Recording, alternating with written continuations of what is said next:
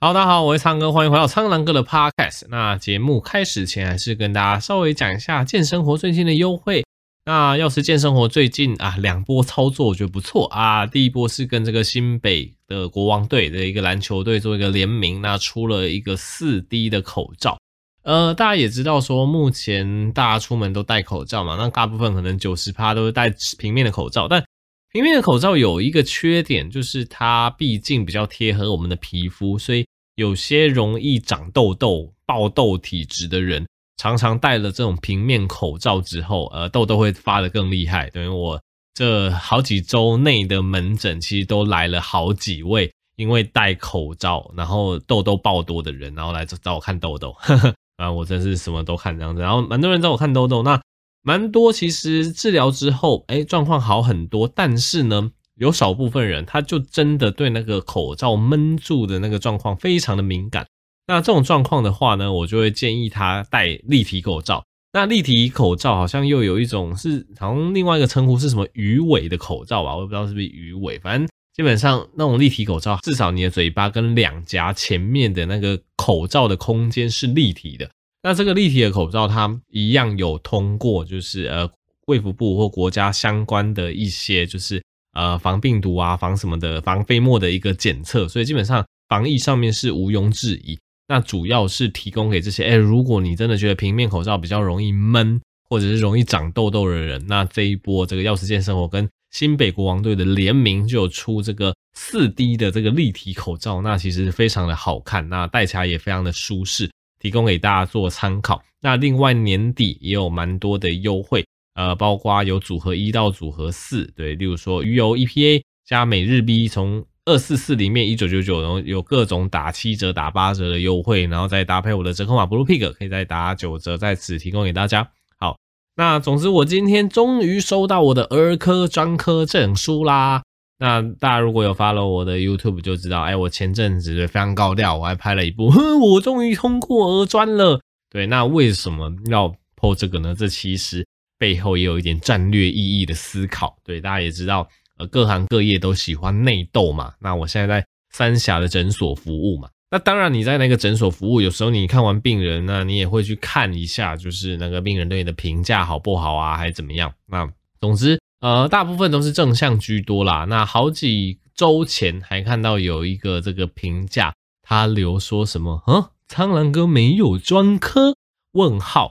对，然后这很明显就是那个对冲着我来的嘛，就是因为呃，大家也知道我今年刚训练完儿科，那训练完儿科，距离考试考这个儿科专科就有一段时间嘛。对，所以基本上我已经算是用。我最快的速度，哎，考过儿科专科，那现在终于拿到证书，那他就呃挑在我根本就还没有机会考试前面，就在评论这边发了一个这个东西，然后好像还还给个一颗星、两颗星，所以这很明显就是冲着我来的。那呃看到这种也不意外啦，因为我觉得啊、反正一切还是很黑暗的，大家斗来斗去。那像我们诊所刚开幕的时候，对，其实也很多检举仔啊。呃，检举，这是什么证？什么都可以检举。虽然说我不是诊所的负责人或老板之类的，但我我只是员工，但是我就听这些事情，有时候也会觉得蛮气愤的。例如说，有些人就会去检举那个诊所，说什么啊，这个装潢什么装潢有问题呀、对，然后什么消防什么会不会有疑虑啊，然后去检举什么。护理师还是什么打针或医生打针或看诊的时候没有带你的执照？对，因为的确我们有被规定说，就是在疫情前啊，有医疗法规相关的法规规定说，这个护理人员在执行业务的时候，识别证是要带在身上的。但是这是适用于疫情前啊，你疫情后这个护理人员还怎么样？我们都把穿那个隔离衣，那你穿了一个隔离衣，怎么可能又会把那个你的识别证别在隔离衣外面？这不会嘛？因为你。穿了隔离衣，你就是希望隔离病毒啊！你识识别证放在隔离衣外面，那不是就是会被遭到病毒感染吗？所以一般来讲，我们虽然说里面有别识别证，但是穿了隔离衣，识别证就被罩住了啊！有人就来打针，然后检举说什么护理人员打针的时候没有 带这个识别证，你就觉得这真的是很恶意的检举，而且一定是同行。对，所以基本上我觉得啊，医界内斗内行啦，所以。我那个时候发了这部影片，其实也有一点，就是有点算是宣示的意味，就是哈，我现在有儿专了，就是你们这些人就不要再搞一些小动作之类。可能有些人就觉得啊，我去那边可能抢他们儿科生意还是怎么，我不知道啦。反正各种遐想，不是遐想，遐想听起来很奇怪，各种猜想。那反正今天终于拿到儿科专科证书。那老实说在，呃等待考试、准备考试的这一段期间，真的还蛮忐忑的。对这个影片里面没有特别说。那 Podcast 我觉得有听 Podcast 的大部分我还是会跟你们分享一些我的小秘密，呵呵，因为这样子感觉比较敢讲啦。那为什么？在准备儿科专科考试的时候，我心里会觉得有点忐忑。对，就像我刚刚讲的，医界内斗内行，我们医生自己有一个群组，对，真的是很小团体。我觉得全台湾有医师证书的人，哎，你可以申请加入这个群组。那加入这个群组，大家里面匿名，对，大家也知道匿名论坛哦，大家就在那边站来站去，反正没有人知道你是谁嘛，所以基本上。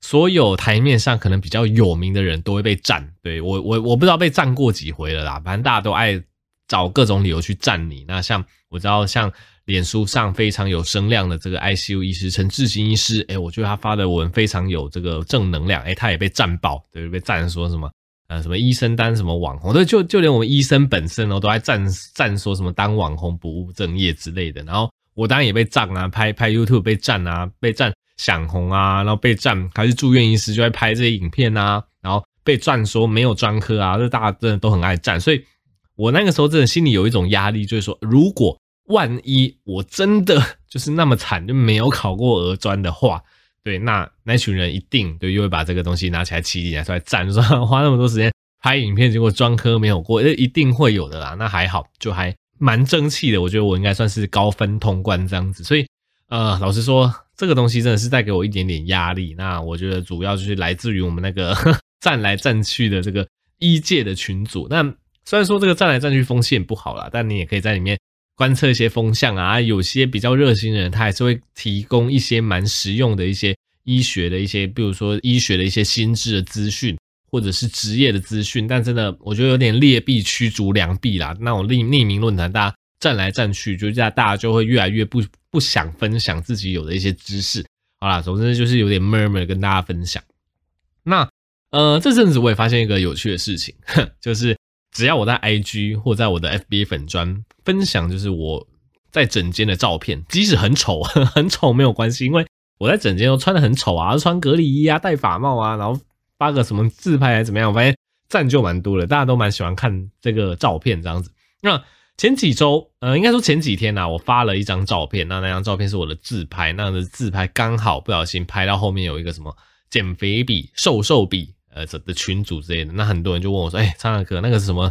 什么是减肥比？什么瘦瘦比？那是什么？那也跟大家介绍一下啦。那减肥比跟瘦瘦比在这一两年内算是很夯吧？对，那我在我的那个呃方格子的文章。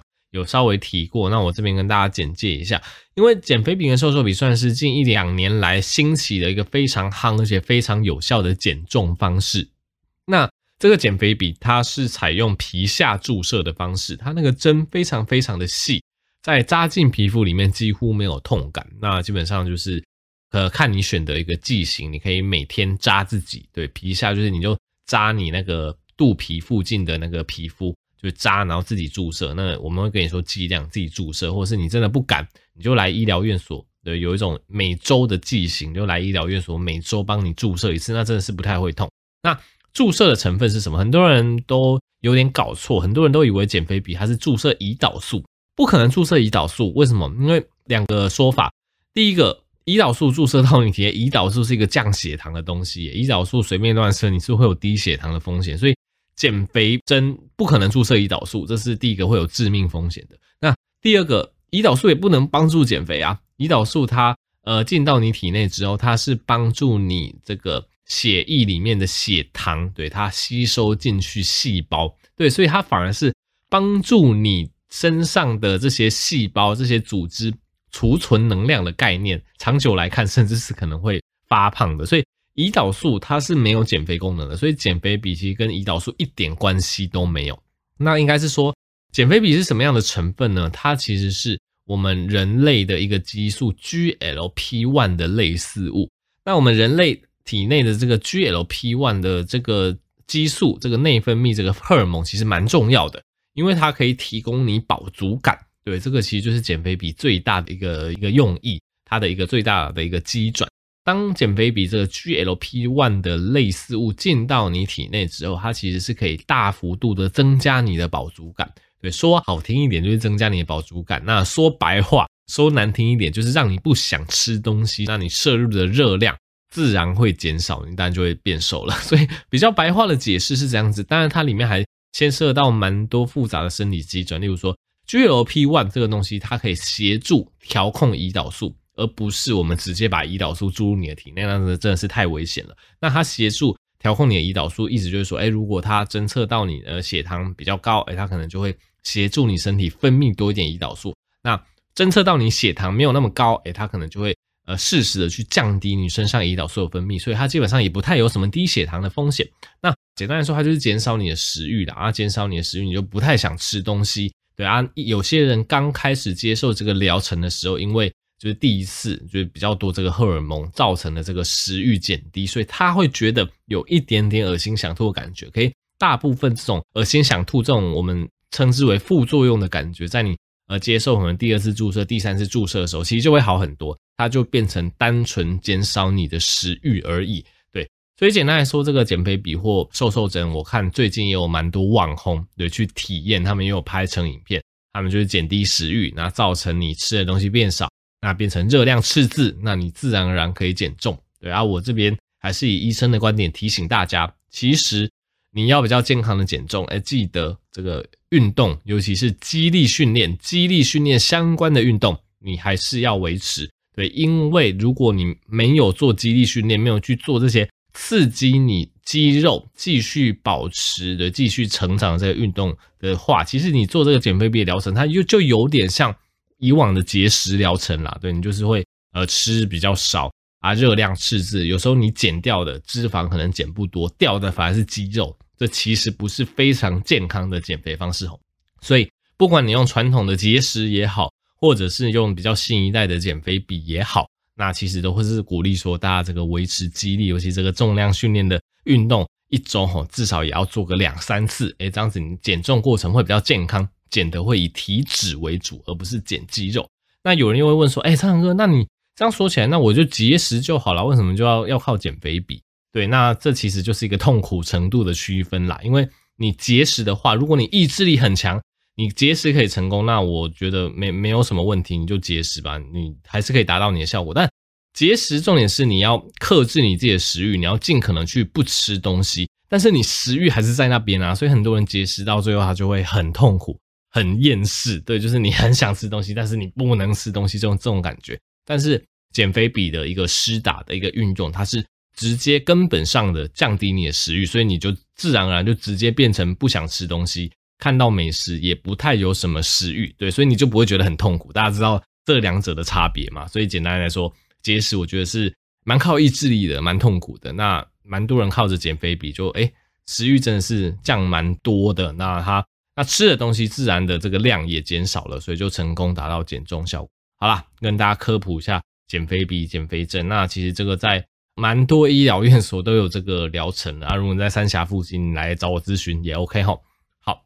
那接下来跟大家分享一个蛮新的一个研究啦。这个新的研究它去分析齁，我们人如果遭遇心理压力，对，心理压力很多啊。例如说，像我说前阵子考这个儿科专科 会不会过？诶，这对我来讲就是一个心理压力。那我们人在这个心理压力之下，到底会不会容易发生心脏病，也就是所谓的心肌梗塞？诶，结论是肯定的，所以大家真的要注意自己的一些压力的调试吼。那简单来说，这个 paper 的一个结论就是说，研究的一个 sample，他去研究哪些人呢？他去研究那些稳定性的一些冠心病患者。对，因为有些人他可能心肌梗塞过，装过支架，而有些人他可能就会有一些慢性的心绞痛，他的。心脏的冠状动脉就已经有稍微堵塞了，哎，这些人可能都是比较偏稳定的这个冠状动脉心脏病的患者。那他发现说，哈，哎，在这些患者中，心理压力它其实是会诱发心肌缺血的哦。对，这个其实呃还蛮明确的一个证据。对，那呃其实这个研究简单来说就是跟你说，大家的压力调试真的很重要。你所处在的职场压力，你所处在的这个学习一个环境上的压力，你睡不好所造成的这种心理压力，都可能会让你这个心血管疾病的风险上升。对，那呃，当然它的机转还有待研究，因为我们现在只是观察说有这个相关性。那到底是为什么？中间透过什么原因？是因为这个心理压力让这个冠状动脉的这个收缩了吗？还是怎么样？现在科学家是推论说，可能是心理压力诱发这个冠状动脉的微循环受损。对，总之还是跟它的一些缺血有关系啦。那详细的机转可能需要进一步研究，但基本上大家就是要注意自己心理压力的健康。那像我刚刚讲的运动，也是一种排解压力的方式，而且。运动吼也可以让你睡眠品质增加，那睡眠品质增加，你隔天更有精神，心理压力也会减小，所以我觉得这是一个正向循环，大家不妨可以参考看看哈。那呃，最近医界也发现越来越多原厂药退出台湾啊，这其实不是新闻啦，呃，因为呃我的书或者是前阵子的影片，可能我跟大家讲过，健保署啊为了省钱，对，因为大家去看病嘛，大家去看病。看 看病什么？大家去看病，你除了付这个挂号费部分负担之外，其实也有一部分看病的诊疗费跟药费是由健保署去支付给诊所的。对，所以基本上吼，我们每一颗药都有一个公定的健保署去给付的药价。什么意思呢？举例来讲，哎，我开普拿疼给你，我不是说普拿疼啊，应该不能说普拿疼，有点宣传他们药，就我开普拿疼这个成分，acetaminophen 这个成分的药给你的话。哦，我举个例好了，健保署可能就规定说啊，这个药就是一块钱，真的很便宜，就是一块钱。所以我每开一颗给你，你不用特别付药费嘛，因为你去看病比较少的状况下，你不太需要付药费。那因为我开了这个药给你，那健保署就会给付给我的诊所一块钱，因为他就觉得呃，这个普拿疼就是一块钱嘛，对。所以呢，健保署为了省钱，他就年年去砍这个药价，对。例如说，原本一颗高血压。常常用的药，开一颗健保署可能给你诊所五块钱。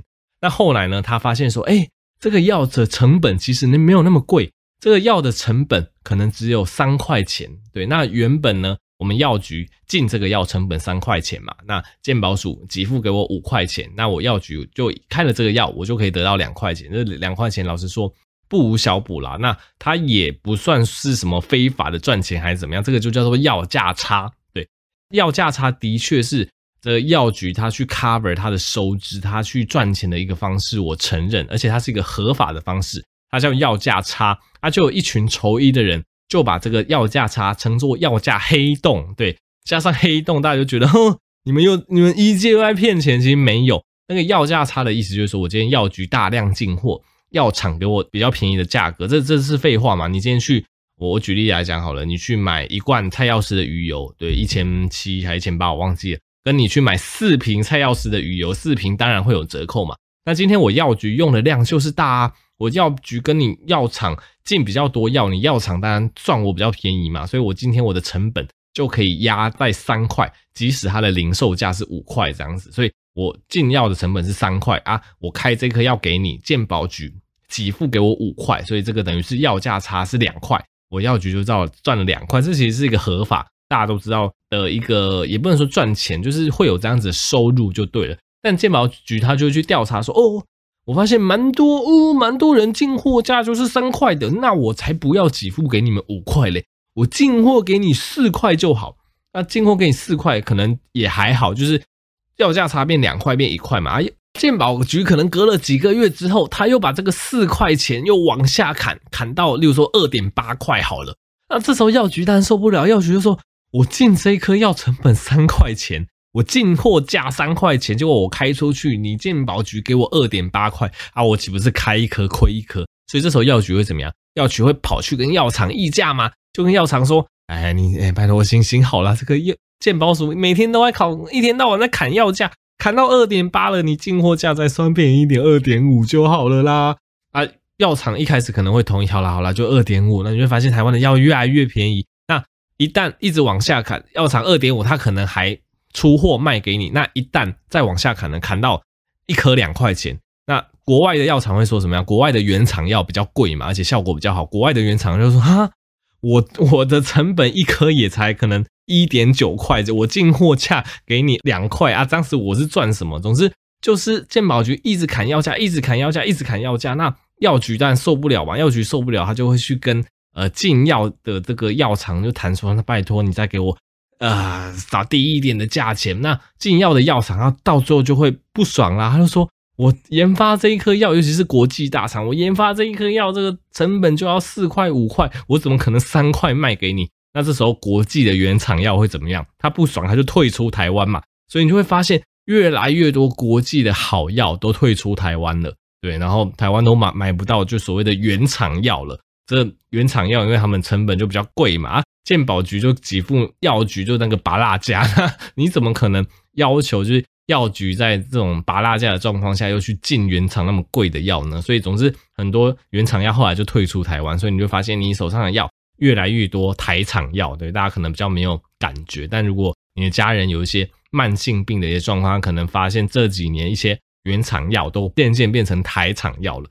也不是说台厂药不好啦，但是大家也知道一分钱一分货嘛。台厂药它的成本比原厂药便宜，可能大部分状况下效果不会差很多，但是。还是会有少数案例，我们就会发现病人吃原厂药控制的好好的，结果吃一模一样成分的台厂药，哎，怎么血压就高了，怎么血糖就高了哈？对，总之最近就是主要是因为爱莱啦，大家大家也应该很多人过敏，有吃过爱莱这个药，Fexofenadine 它的成分。那爱莱它是一个原厂药啦，它最近原厂药也是大缺货，然后开始越来越多台厂药对开到大家的手中。那因为我自己。